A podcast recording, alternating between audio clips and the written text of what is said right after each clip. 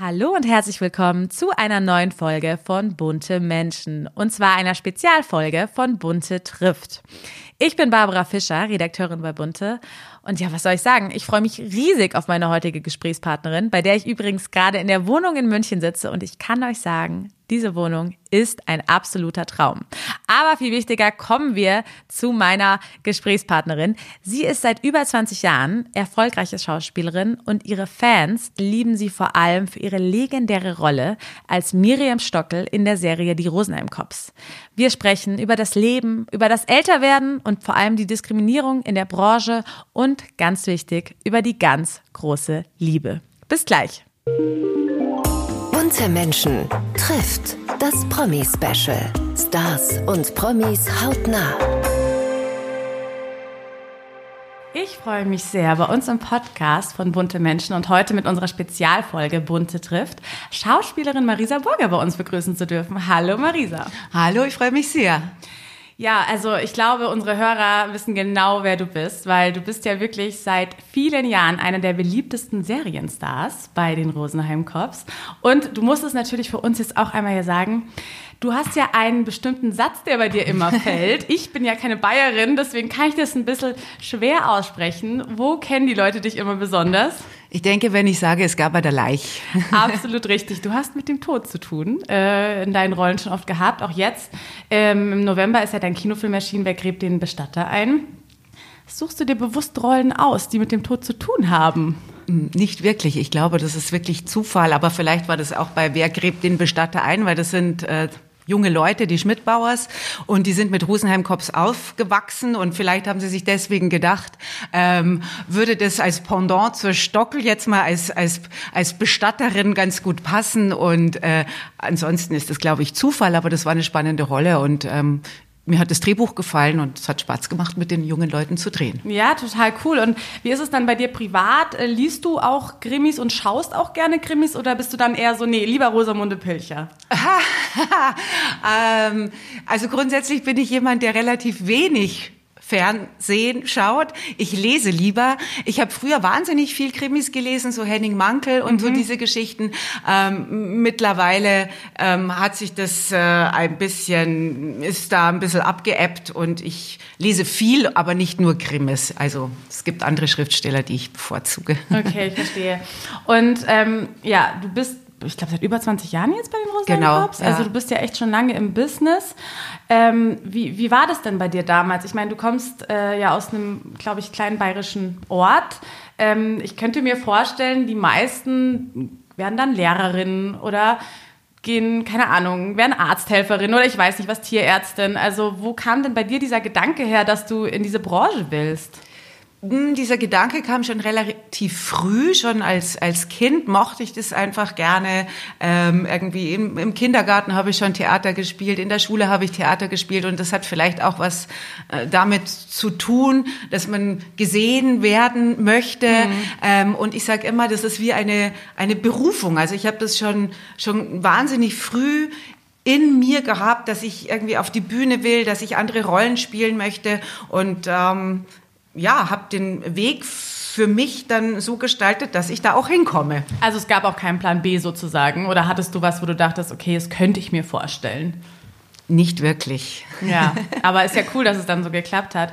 Und bei dir jetzt in deiner Rolle zum Beispiel als Miriam Stockel, ähm, Habt ihr da euch so im Laufe der Jahre angenähert? Also deine Rolle und du, seid ihr euch ähnlicher geworden? Weil oft sagen ja Schauspieler so, ja, ich habe schon gemerkt jetzt nach mehreren Staffeln, dass ich doch immer mehr wie die Rolle werde oder seid ihr gar nicht? Also ich bin schon jemand, der sagt, ich spiele meine Figur ab, dann an dem Tag, wo ich drehe und mache die Tür zu. Und ich sage ja auch immer diesen schönen Satz, ich entstockel mich dann einfach, weil für mich das wichtig ist, dass ich Beruf und Privat trenne, weil es ist für mich eine Rolle, das ist für mich eine Figur, die ich mit Leben fülle, aber ich bin dann auch wieder Marisa Burger. Natürlich ist es so, dass ähm, sich zum Beispiel eine Rolle auch dann einem Alter, sage ich mal, anpasst. Und ja. die Stockle ist jetzt bei weitem nicht mehr so naiv, wie sie vielleicht am Anfang war. Die äh, Miriam Stockle ist ja auch jemand, die zur äh, Lösung des Falles beiträgt, die sich einmischt, die den Mund aufmacht, die sehr patent ist.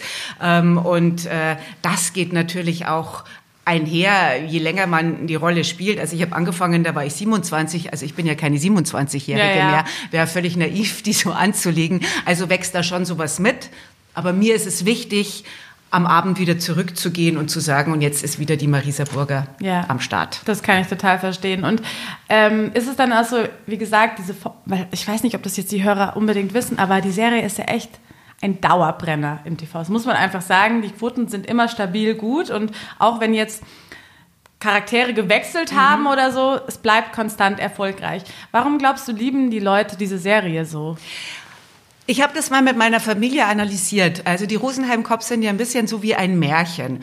Ähm, es fängt an mit Es gab der Leich. Man könnte sagen, es war einmal. Und es endet bei Michi Mohr mit und wenn, äh, wenn Sie bitte mitkommen würden. Es ist so, und wenn Sie nicht gestorben sind. Und in der Mitte ist dann ähm, irgendwie, oder am Anfang ist die Frau Stockel, sage ich mal, Schneewittchen. Und dann kommen die sieben Zwerge, in dem Fall die Kommissare. Da gibt es Speis und Trank. Dann gibt es eine Leich und dann schwirren sie quasi aus, um den Fall zu lösen. Und ähm, die Geschichte ist ja auch die, dass es bei uns so ist, dass der Fall ja nicht im Mittelpunkt steht, sondern ähm, wer, wer umkommt, das sind meistens Leute mit schlechten Tugenden. Da geht's dann um Eifersucht, um Habgier und um solche Sachen. Und in der Mitte finden dann immer noch, wie bei uns an der Rezeption, was die Frau Grasecker und die Frau Lange, es gibt kleine Nebenstränge, die das Ganze dann auffrischen und aufheitern. Und es geht um die Charaktere. Dazwischen hast du noch ein bisschen schöne Landschaft. Und wenn die Folge dann zu Ende ist, klappt man das auch wieder zu und du musst nicht bei der nächsten Folge wieder von vorne anfangen, um irgendwie reinzukommen, sondern es sind immer abgeschlossene Geschichten. Und es ist, glaube ich, auch so, dass man sagt, eben wenn der Fall nicht so im Vordergrund ist, bei uns ist es ja auch relativ bunt. Ja. Ähm, wenn, wenn, wenn Leute einem schreiben, ist es so, dass man sagt, also sie nehmen das zum, zum, zum Entspannen oder ja, einfach, weil, weil wir ja auch eine Prise Humor auch äh, da drinnen haben, auch den bayerischen Humor, der, finde ich, sehr dezent und sehr fein rausgearbeitet ist. Und ich glaube, deswegen macht es den Leuten Spaß, diese Folgen oder diese Serie zu gucken. Ja, kann ich mir total vorstellen. Und diese, weil es ja in gewisser Weise auch so ein bisschen, es ist nahbar. Also Genau. nicht, dass man jetzt jeden Tag bei einem Mord dabei ist, aber die Charaktere sind nahbar und Mhm. sind jetzt nicht realitätsfern, sondern man ist irgendwie, man, man denkt, man kennt sie oder man mag Ja. sie, gell? als ob es eine Freundin oder eine Nachbarin Ja, oder so ein bisschen natürlich ist. auch in mancher Hinsicht ein bisschen überspitzt, Ja, klar. aber es ist ja auch Fiktion. Ja, also es ist ja nicht so, absolut. das ist kein Real-Format Ja. oder sowas. Ne? Also, ja. Nee, total cool. Und ja, äh, ich meine, wir haben jetzt gerade schon äh, im Vorgespräch darüber gesprochen. Du bist jetzt schon lange natürlich dabei, du hast jetzt Glück, ne? Du hast diese Rolle, die einfach erfolgreich läuft. Ähm, was man natürlich jetzt nie denken würde, wenn man dir jetzt gegenüber hier in deiner Wohnung sitzt, dass du jetzt 50 wirst Ja. im Juli. Du bist Krebs wie ich. ja, Tolles Sternzeichen. für dich auch. Temperamentvoll, liebenswürdig, einfach klasse. Genau, aber man braucht ein kleines äh, Pendant dazu, sage Ja. ich immer, einen guten Aszendenten, der den Krebs nicht nur total verweichlicht und Ja. mütterlich sein lässt, sondern ich bin Gott sei Dank als Aszendent Skorpion, der so ein bisschen das Gift und die Würze in mein Leben reinbringt. Ja, ja, das wird mir auch oft vorgeworfen. Und Krebse sind ja auch immer echt manchmal ein bisschen zu empathisch. Ja. Ne? Die sind manchmal ein bisschen zu lieb und wollen sich um alle kümmern Mhm. und es allen recht machen. Aber das ist dann schon ganz gut, wenn man da ein Pendant hat. Ja, und genau, du wirst 50, ähm, auch wenn du natürlich aussiehst wie 30, ganz Danke. klar.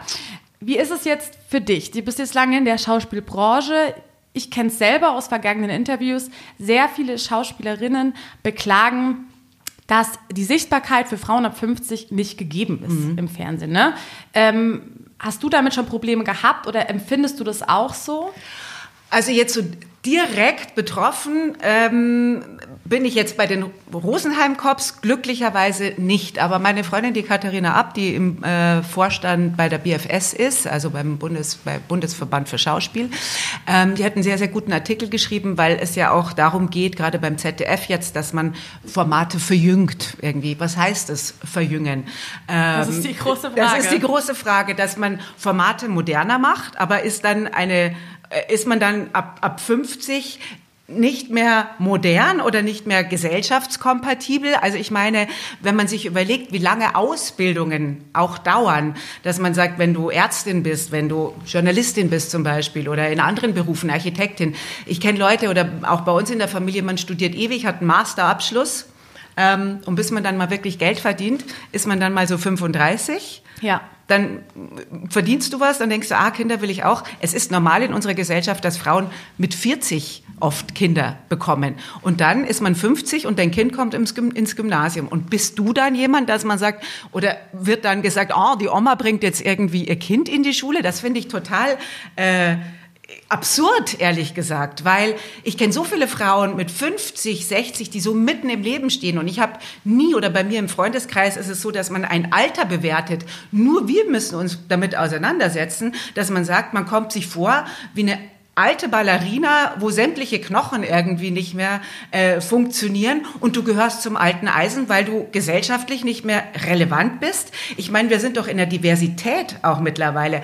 Sag ich dann, wir machen ein LGBTQ plus S mm. plus 50 plus irgendwie. Ja, ja.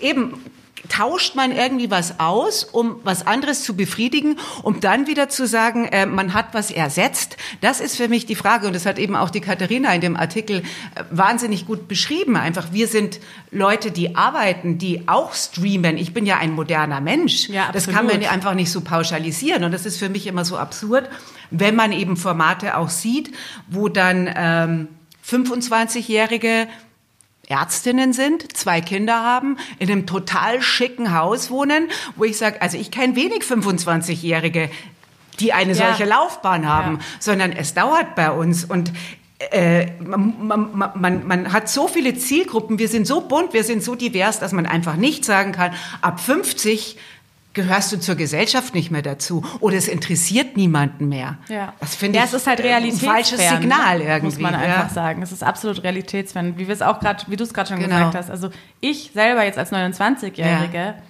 unmöglich, dass ja. ich jetzt schon mit zwei Kindern in einer Vierzimmer-Altbauwohnung in Schwabing äh, genau. äh, lebe mit meinem Job, weil ich hab, bin gerade in den Anfängen meines ja. Berufes. Also es geht ja gar genau. nicht. Genau, und ich arbeite immer, oder wenn ich so sage, ich, ich, ich spreche immer ganz gern mit Bildern. Es gibt Frühling, es gibt Sommer, es gibt Herbst und es gibt Winter. Und jede Jahreszeit hat ihr Für und ihr Wider.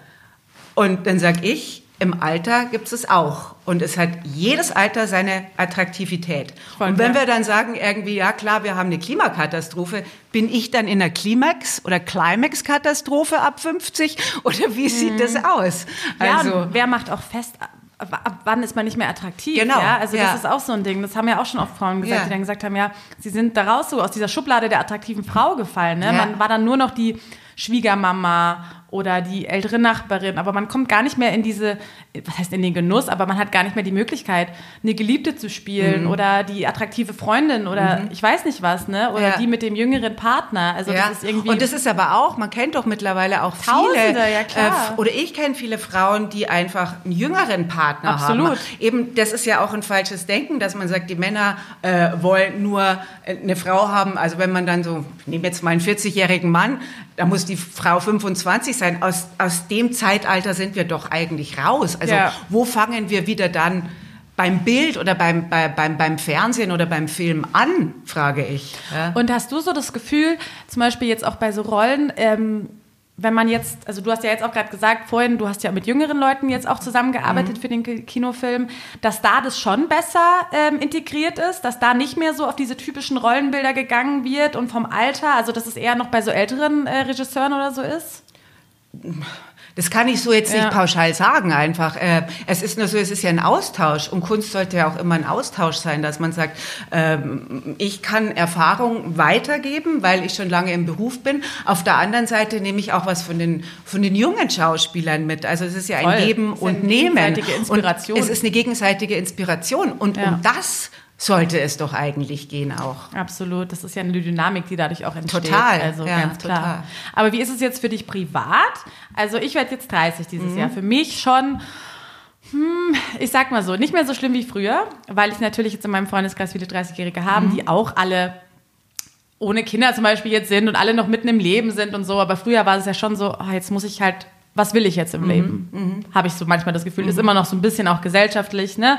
Wie ist es jetzt für dich? Also macht dir 50 Angst oder war 40 zum Beispiel schlimmer oder bist du allgemein jemand, der sagt, älter werden, easy für mich? Also, also Altern ist, also wenn man älter wird, also in Würde zu altern, sage ich, das ist nie schön eigentlich. Oder beziehungsweise du musst dich damit auseinandersetzen. Aber es ist natürlich eben, um wieder auf das Thema von vorhin zu kommen, es ist auch was Gesellschaftliches, Ja. finde ich.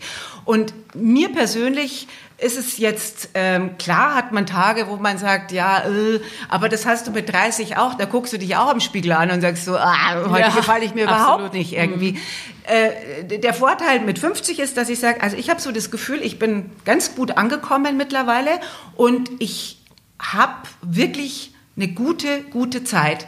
Und die möchte ich mir von dem Schubladendenken und von, dem, von, von diesen Normen, die dich da, wie du mit 50 zu sein hast, einfach nicht kaputt machen Ja. lassen. Ich bin 50, ich stehe zu dem, was ich bin und alles andere lass, lass ich da gar nicht so an, an Ja. mich ran.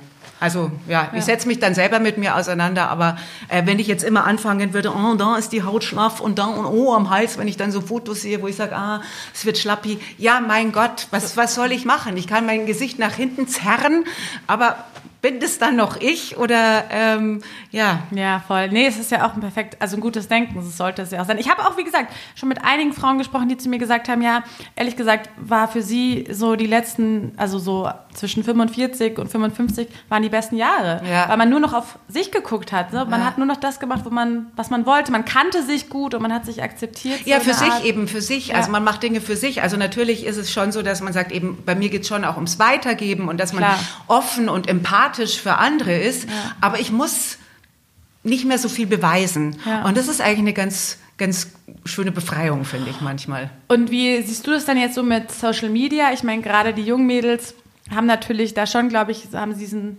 Drang nach Selbstoptimierung, weil man natürlich diese ganzen perfekten Schönheitsideale sieht. Du bist Mhm. ja auch auf Social Media beliebt. Also, wie stehst du dazu?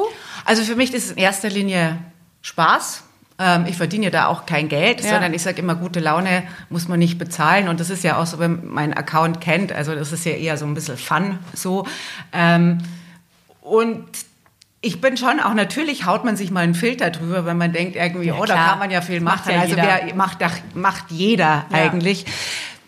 Fatal finde ich nur in mancher Hinsicht, wenn man so ein, ein Leben, so ein Riches und so ein, so ein, so ein, weiß ich nicht, so ein Lifestyle. so ein Lifestyle vorgaukelt irgendwie.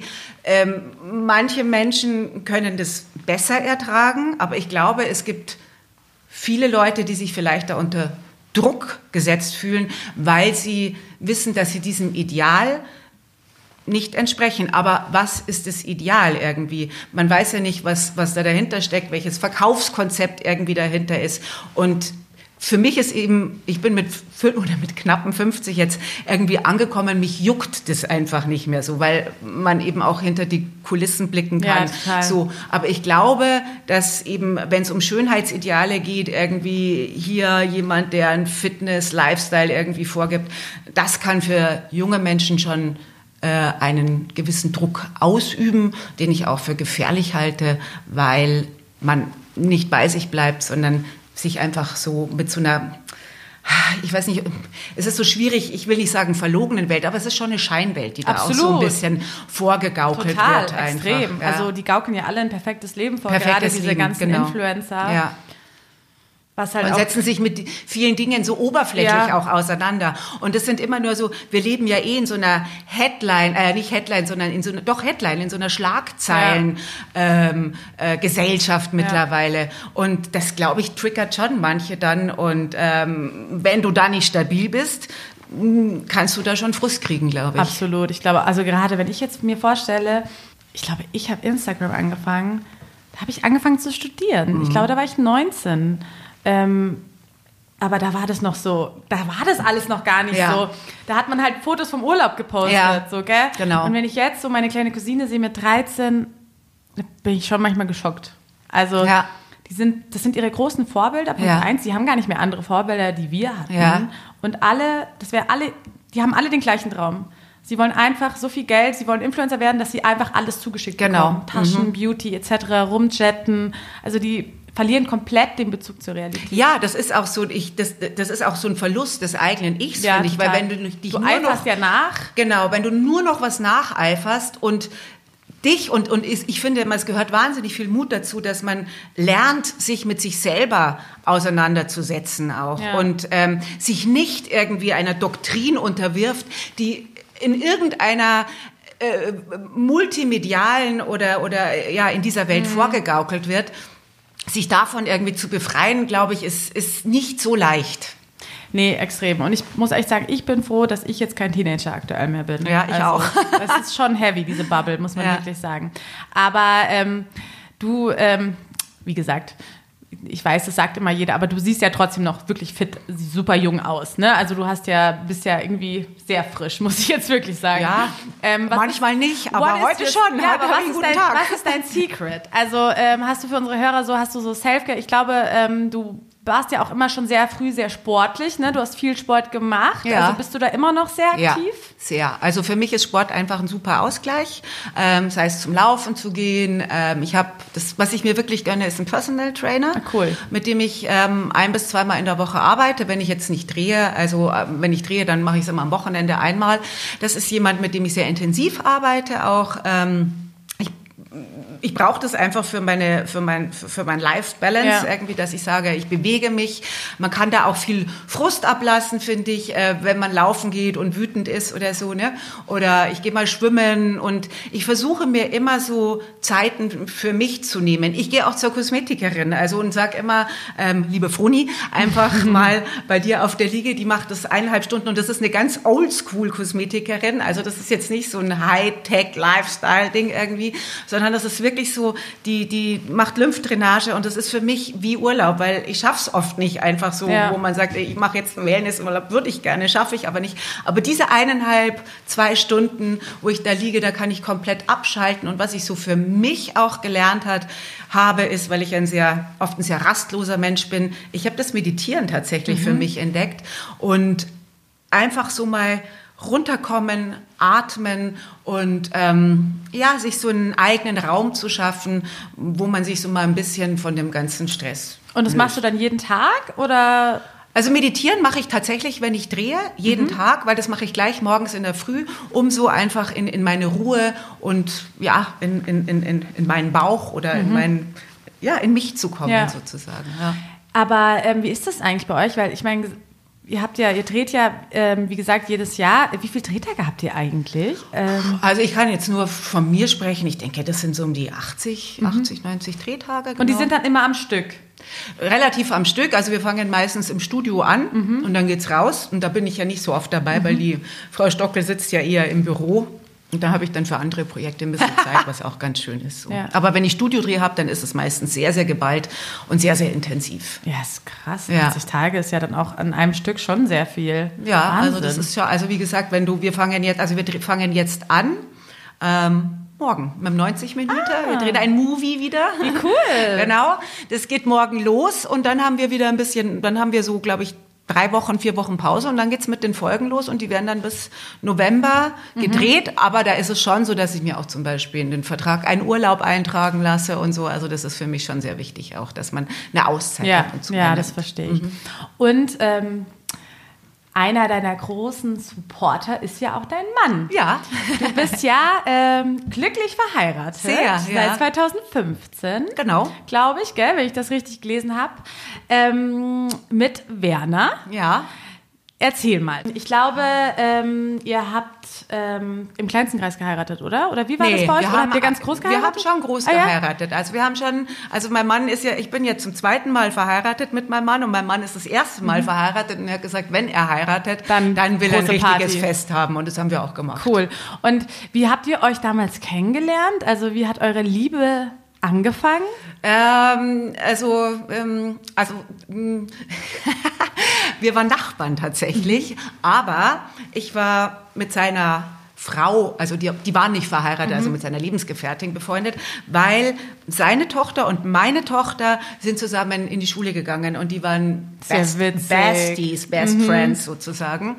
Und ich habe aber mit ihm relativ wenig zu tun gehabt, weil er mit, mit, mit seiner Lebensgefährtin auch damals schon eine Fernbeziehung geführt hat. Er hat in Düsseldorf gearbeitet und seine Frau, äh, seine Lebensgefährtin war in München. Also hatte ich eher mit seiner ähm, Frau zu tun. Ich habe ihn ab und zu mal gesehen.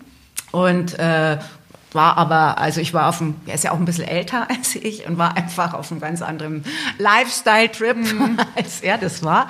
Und ähm, das kam dann irgendwie, also die, ich habe mich, also ich war, hatte eine etwas anstrengende Ehe und, und er hat sich dann auch in der Zwischenzeit von seiner Frau getrennt. Die sind dann nach Essen gezogen, ähm, so und und ich war aber noch befreundet mit mit mit seiner Lebensgefährtin, weil die Kinder ja auch noch Kontakt ja. hatten sozusagen und wir haben uns dann in München, wenn sie in München zu tun hatte, hat sie immer bei mir übernachtet und ich hatte einen Freund, äh, einen guten Kollegen, der in Basel ein Theater gespielt hat und mein Mann hat zu der Zeit dann in Basel am Kunstmuseum gearbeitet oder arbeitet da immer noch. Und dann haben wir so über das Theater gesprochen und dann hat die gesagt, na ja, aber wenn, wenn du deinen Kumpel da im, in Basel irgendwie besuchen möchtest, dann nimm dir kein Hotel. Schweiz ist wahnsinnig teuer. Ruft auch den Werner an, der mhm. hat eine riesen Wohnung. Der wird sich bestimmt freuen. Da habe ich gesagt, ja, total logisch. Nach 15 Jahren sage ich, hello, It's me. ich bin's, remember? Und ähm, dann hat sie gesagt, ja, aber der ist locker, das kannst du ruhig machen. Da habe ich mir gedacht, naja, also mit der Tür ins Haus fallen, das will ich jetzt auch nicht so. Wir haben uns lange ja. nicht gesehen. Und habe dann mal so ganz vorsichtig eine Freundschaftsanfrage auf Instagram, äh, nicht Insta Instagram nicht, aber Facebook mhm. war damals noch. Ja. Irgendwie ist ja auch schon mittlerweile äh, Tempi Passati, irgendwie ist ja nicht mehr in. Aber damals habe ich das noch gemacht und äh, kam nichts, kam nichts, kam nichts. Irgendwie drei drei Monate später hat er gemeint, oh, das ist ja voll nett, dass du dich meldest. Und so, ja, dann haben wir uns irgendwie zu schreiben angefangen. Und da meine Beziehung auch schon oh, sehr, sehr schwierig war und wir haben geschrieben und dann habe ich mir gedacht, so, wie?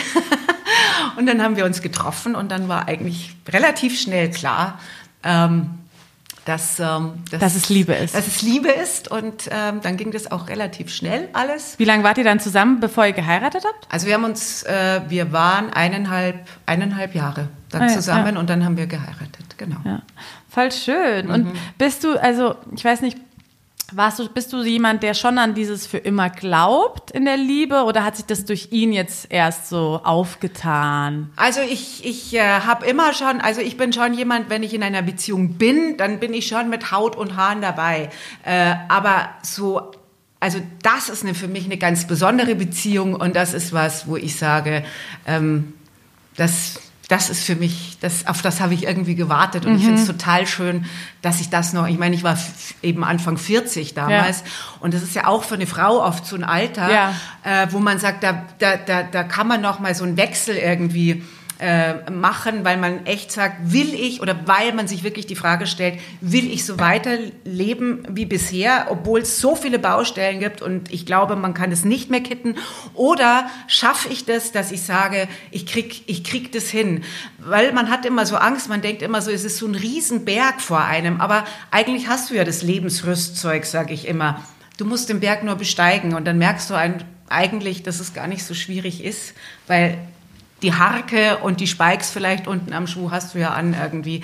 Es ist nur so, du bist selber dafür verantwortlich. Also man kann nicht von anderen ausgehen, die dann sagen, so, jetzt machst du so und so. Ja. Du musst für dich äh, den, den Stein des Anstoßes spüren, mhm. sage ich immer. Ja, ja, ich glaube, das ist genau das, was du gerade gesagt hast. Ich glaube, viele die haben so viel Angst, was dann noch kommt. Genau. Also die genau. trauen sich nicht, die bleiben dann lieber ja. in, dem, in diesem gewohnten Umfeld, obwohl mhm. sie eigentlich nicht glücklich sind, aber genau. sie haben viel zu viel Angst vor diesem Schritt, weil ja. sie auch denken, oh Gott, da sind so viele Probleme mit verbunden und so, was kommt dann genau. und was passiert dann und am Schluss bleibe ich alleine und viele haben ja auch Angst vorm Alleinsein, ist ja so eh ist so ein es. Riesenproblem. Aber umso toller, dass du den Schritt gewagt hast und jetzt so glücklich verheiratet bist. Und ähm, du hast ja im Bunte auch schon mal darüber gesprochen, ihr habt ja auch eine Fernbeziehung, mhm. ne? weil er, wie gesagt, arbeitet ja in Basel, du bist hier in München. Ähm, auch, hat ja auch Vorteile, oder? Eine Fernbeziehung. Ja, also ich finde immer dieses Wort Fernbeziehung, das habe ich schon mal gesagt, auch das finde ich ein bisschen schwierig, ja. weil wir haben eine Beziehung und es gibt viele Paare, die ja nicht unbedingt immer mhm. am selben Ort arbeiten. Wenn, wenn wir, also wenn wir frei haben, dann sind wir sowieso entweder hier oder ja. in Basel. Das, und dann, wir führen eine ganz normale ähm, Beziehung, sage ich immer wir haben halt nicht immer diesen Alltag, mhm. der, der, ähm, ja, der einen was man immer so sagt, so Alltag kills, aber wir waren auch während der Corona-Zeit, waren wir auch zusammen. zusammen ja. Und ich bin ein sehr eigenständiger Mensch. Ich brauche nicht ständig jemanden, der mich entertaint, sondern ja. äh, ich kann auch Dinge alleine machen, ohne dass ich sage, Schatz, was machen wir? Also das mache ich nicht. Ja. Das macht er auch nicht. Und wir machen immer Sachen gemeinsam, aber ähm, wir können auch sehr Gut, gut, euer Ding machen, ja. unser Ding machen, ohne dass der andere sich zurückgestellt fühlt. Ja, ich finde, das ist auch total wichtig in der Beziehung, Total, ehrlich gesagt. ja. Ich könnte das auch gar nicht Ja. immer nur als wir funktionieren. Das Nein. liebe ich eh immer, wenn Leute nur noch von wir Ja, sprechen. genau. Ach, toll. Ja. Ich frage eine Freundin, wollen wir heute was ab, wollen wir heute Abend was trinken gehen?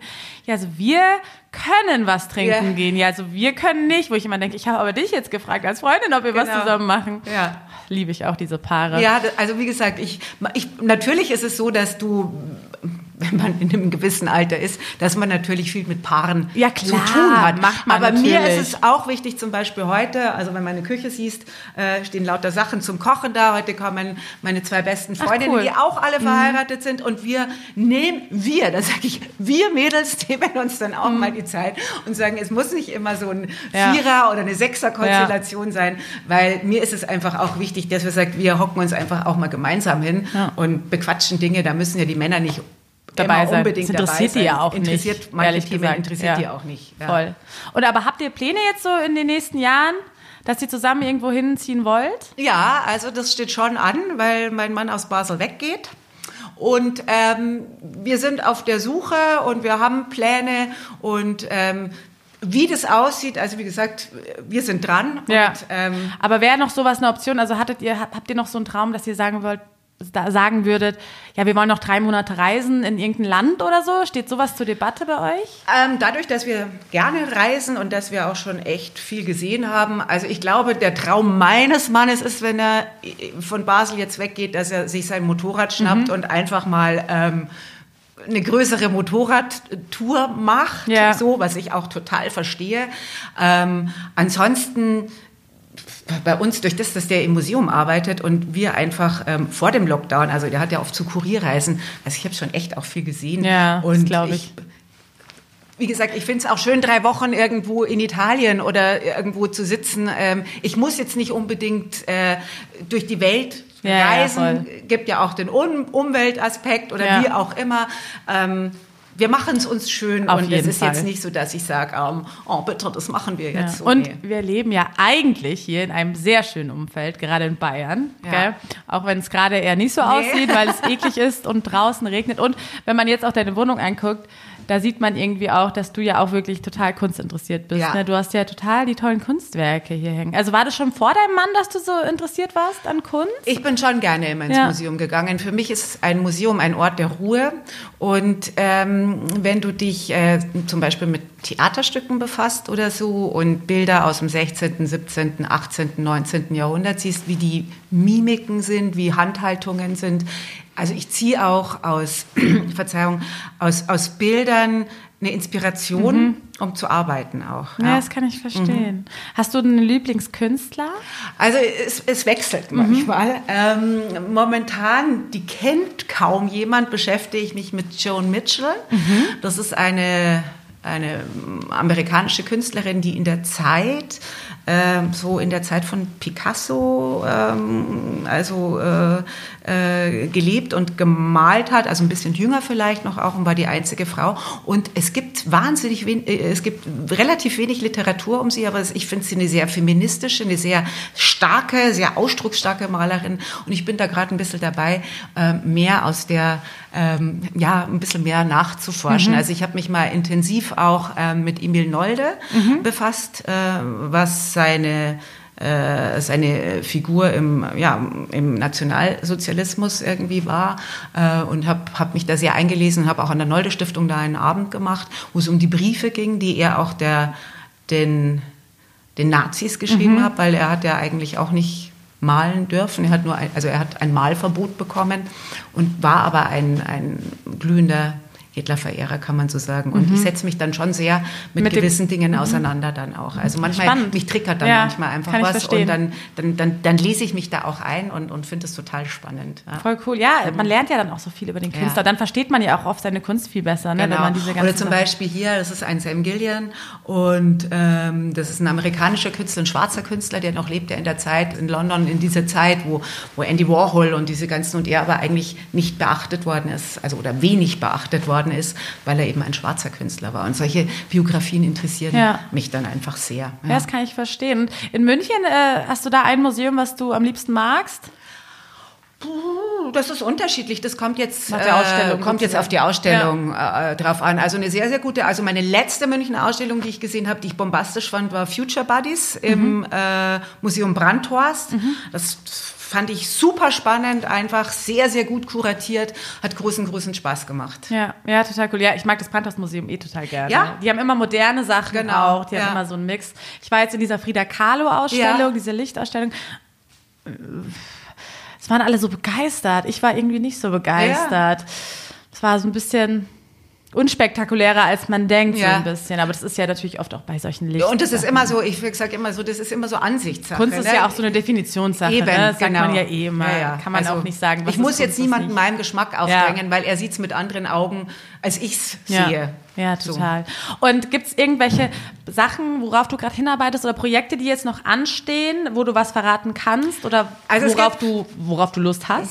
Ähm, ja, also ich mache jetzt eine Lesung ähm, äh, mit, mit der Sigi Heidi Hohner. Das ist eine Freundin von mir, die war früher Chefredakteurin bei MTV. Ah, cool. Und die hat eben vor Jahren schon ein Buch geschrieben, das heißt Zipfelklatscher. Und das habe ich auch als Hörbuch eingelesen.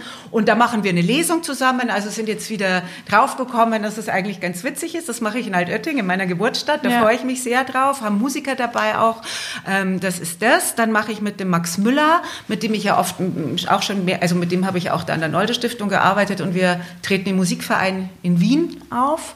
Und da haben wir, letztes haben wir heuer, also letztes Jahr das Weihnachtsprogramm gemacht und vor zwei Jahren hatten wir da ein Programm, das wir jetzt auch in Österreich nochmal machen. Das steht an. Und dann gibt es noch so ein, zwei Projekte, ähm, da darf ich jetzt noch nicht so viel verraten, ähm, aber da wird man schon erfahren davon, denke ich mal. Ja, voll cool. Und besonders freuen wir uns natürlich jetzt erstmal noch auf den Film bei den Rosenheim Cops, ne? Genau, Also, ja. Der wird, ich denke mal, der wird jetzt gedreht und dann meistens wird er so um Weihnachten, Anfang nächsten Jahres, denke Mhm. Ja. ich mal, wird er dann kommen. Ja. Ja, total cool. Dann vielen, vielen Dank für das tolle Gespräch Ja, und gerne. für deine Zeit. Und ja, äh, wir werden dich natürlich weiterhin überall verfolgen, ist ja ganz klar. Okay, hat mir auch Spaß gemacht. Vielen Dank. Ciao.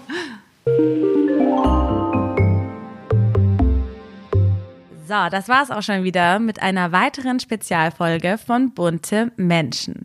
Ich hoffe, es hat euch gefallen und ähm, wenn ihr euch auch einen bestimmten Promi bei uns wünscht, dann schreibt uns doch gerne mal an unsere E-Mail, entweder an buntemenschen.burda.com zusammengeschrieben oder per Direct Message an unseren Instagram-Kanal an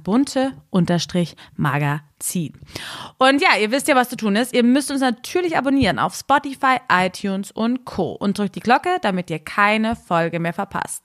Ich freue mich auf nächste Woche. Bis dahin. Stars und Promis hautnah.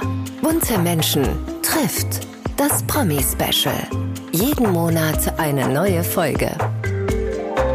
Ein bunter Original Podcast.